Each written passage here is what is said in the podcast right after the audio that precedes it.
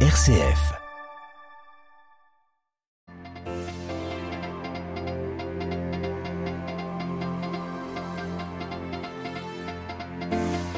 Alors que des millions de fidèles des églises orientales et orthodoxes célèbrent la résurrection ce dimanche.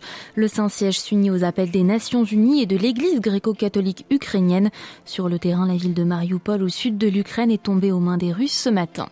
Voyage stratégique et commercial pour Boris Johnson en Inde ce jeudi. Le Premier ministre britannique espère un nouvel accord de libre-échange entre Londres et New Delhi.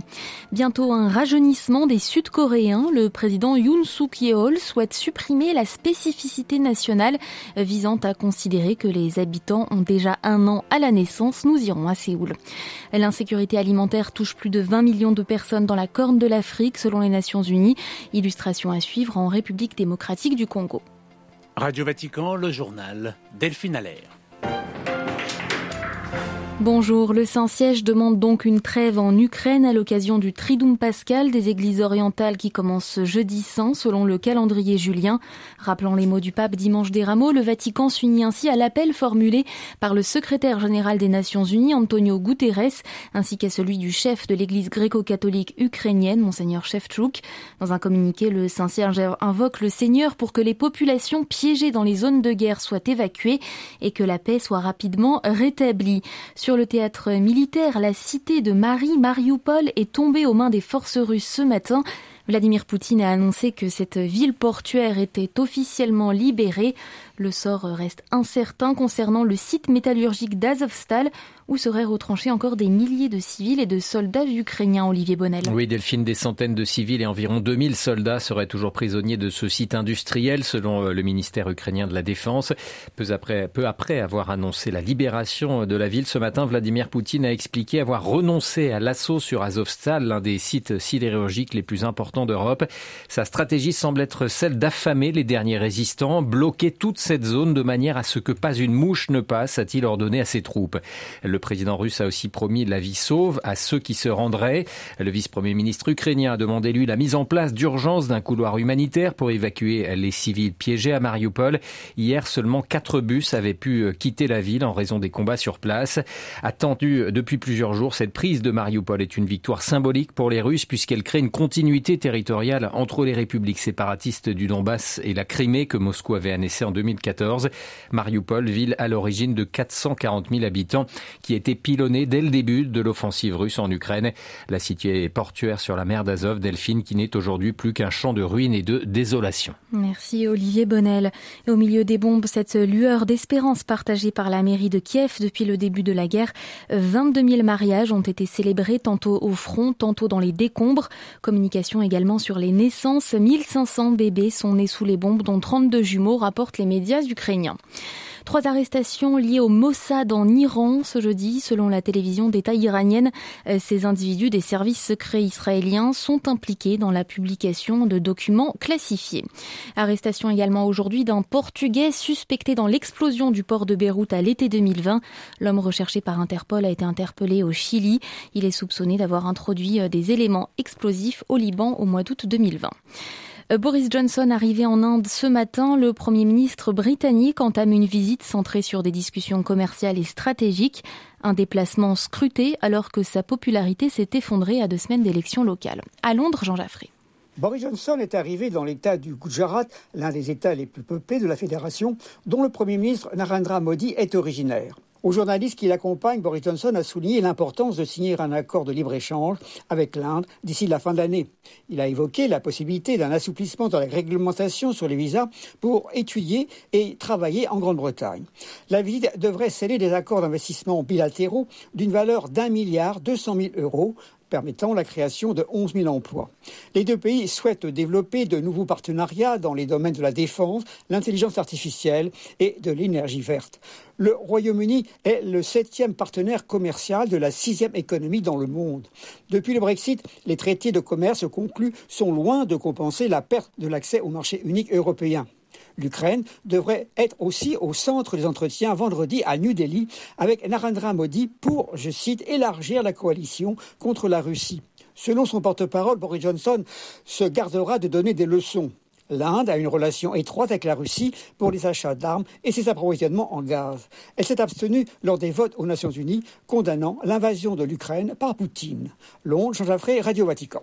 La présence de forces étrangères fait débat au Niger. Le Parlement discutera demain de l'opportunité de leur aide pour combattre les djihadistes qui encerclent le pays. Une présence étrangère dénoncée par les ONG locales. En Corée du Sud, la population pourrait connaître le mois prochain un rajeunissement généralisé. Le président élu Yoon Suk Yeol souhaite en effet supprimer l'âge coréen pour utiliser uniquement l'âge international, ce qui aurait pour effet de faire perdre un an, voire deux, à tous les Sud-Coréens. Les précisions à Séoul de Louis Paligiano. Si vous demandez son âge à un Sud-Coréen, il ne vous donnera pas une, mais souvent deux réponses. L'âge international, déterminé selon l'anniversaire de la naissance, et l'âge coréen, basé sur une méthode de calcul ancestrale, où un nouveau-né atteint un an le jour de sa naissance et souffle deux bougies le 1er janvier, soit au passage du nouvel an sur le calendrier grégorien. Avec ce système qui prend en compte les 9 mois passés dans le ventre maternel arrondi à un an de vie, un bébé sud-coréen né le 30 décembre 2021 avait donc déjà deux ans, deux jours plus tard.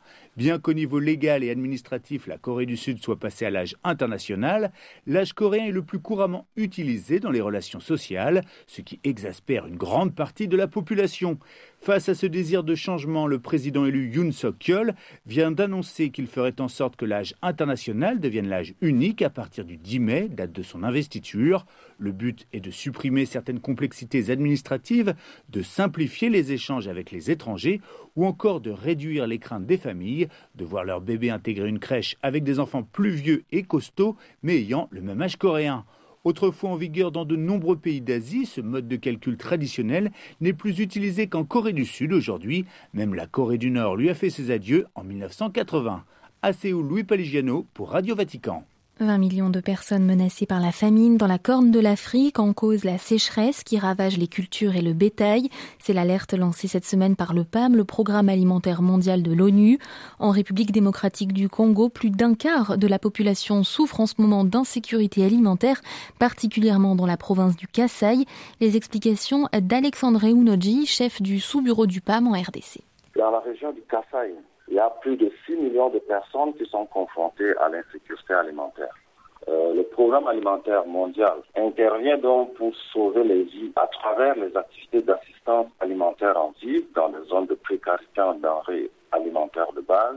Et il y a également ces activités de traitement de malnutrition pour les enfants de 6 à 59 mois et des femmes enceintes et des femmes allaitantes.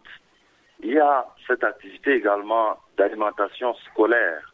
Bon, il y a des taux élevés d'insécurité alimentaire et de malnutrition persistante dans la région centrale d'Assaï qui se remet d'un conflit intense et traumatisant depuis les années 2016-2017. Et comme vous le savez, cette situation sécuritaire a engendré des déplacements massifs de plus d'un million de populations et a causé la mort d'environ 500 000 personnes destructions, n'est-ce pas, des récoltes, des infrastructures de base. Et dans l'ensemble du pays, la plupart des provinces souffrent encore des conséquences du conflit et n'ont jamais récupéré leur mode de vie d'avant-conflit. Des propos recueillis par Christian Combé. À la une de l'actualité Vatican ce jeudi, la visite du Premier ministre hongrois au pape François. Il s'agit du premier déplacement à l'étranger du protestant Viktor Orban, récemment largement réélu à la faveur de législatives. La dernière rencontre entre l'évêque de Rome et le chef du gouvernement hongrois remonte à septembre. C'était lors du congrès eucharistique international de Budapest où le pape s'était rendu. Le pape François qui a également reçu ce matin les membres du conseil permanent de l'épiscopat français. Monseigneur Éric de Moulin-Beaufort, réélu président des évêques à Lourdes il y a quelques jours, ainsi que Monseigneur Blanchet, évêque de Créteil, vice-président de la CEF, et Monseigneur Leborgne, évêque d'Arras, ont ainsi pu échanger avec le Saint-Père. Et puis enfin, ce jeudi marque les trois ans des attentats du dimanche de Pâques au Sri Lanka. Trois ans après, l'enquête a abouti à 23 000 chefs d'accusation portés contre 25 personnes. Cependant, l'Église catholique n'est pas convaincue que l'on ait très exactement rendu justice aux 269 morts et 500 blessés. Ainsi s'achève cette édition. Merci beaucoup de l'avoir suivi avec attention. L'actualité du pape, du Saint-Siège et du monde revient à 18h heure de Rome. Ce sera en compagnie d'Olivier Bonnel. Excellente journée.